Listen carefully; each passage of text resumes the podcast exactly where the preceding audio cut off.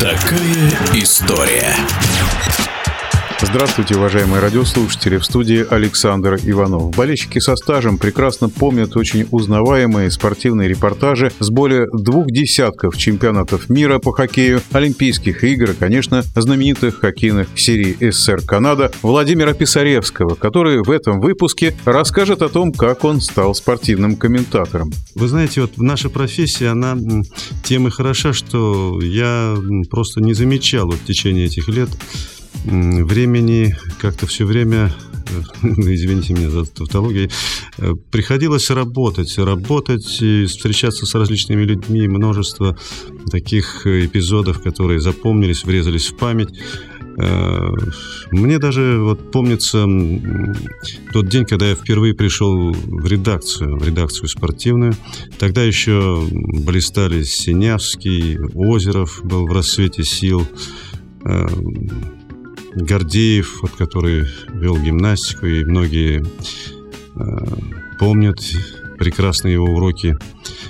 Словом, это э, было какое-то созвездие имен, и для меня это просто было, ну, чем-то таким неизбыточной какой-то мечтой, что ли, вот встретиться с такими людьми, увидеть их. Ну и вот э, такой был странный, даже смешной эпизод. Э, когда я пришел, это была маленькая комнатка на четвертом этаже на Пятницкой в этом доме радио. Ну, тогда вот у нас была такая уютная маленькая комнатка.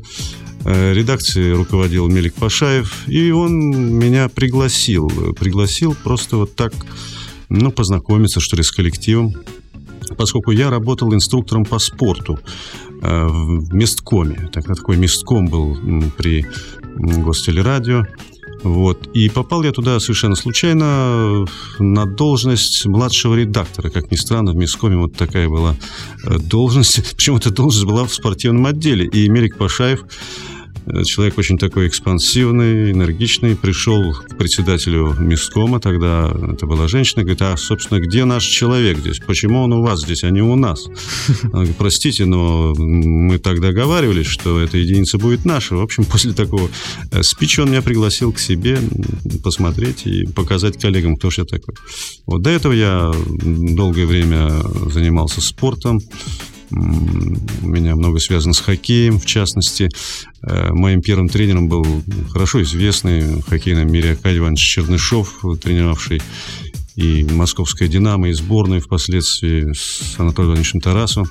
Вообще даже как-то не верится, что я в свое время играл да, против Анатолия Владимировича Тарасова лицом к лицу на льду.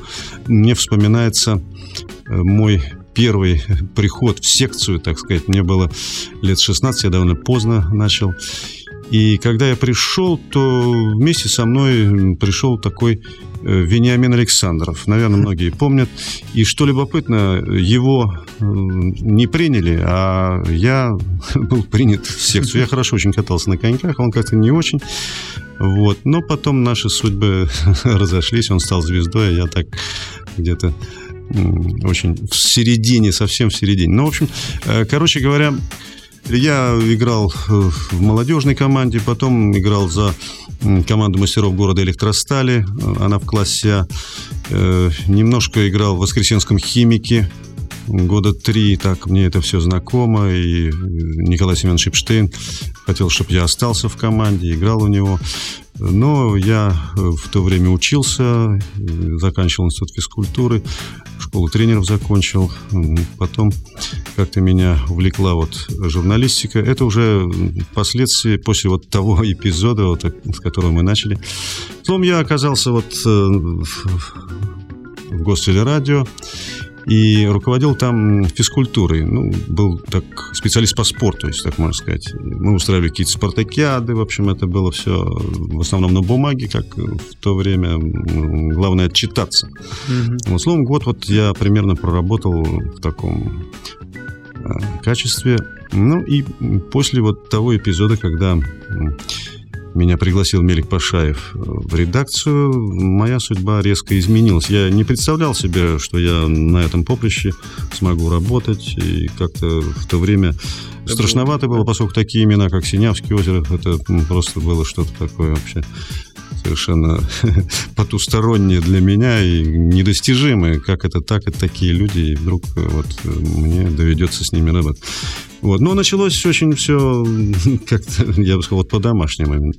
Э, меня пригласил Мелик Пашаев, и там у них было очень мало места вообще, mm-hmm. где можно было сесть, потому что всегда много народа, небольшая комнатка стоял какой-то диванчик. Я сел на этот диванчик, а оказалось, что он без ножки. И я так э, как-то не рассчитал, резко сел, и меня, естественно, бросило на соседнюю стену. Я успел защитить лоб э, и как-то так нашелся. Я не думал, что здесь э, такой необъезженный мустанг у вас. А Синявскому это ужасно понравилось.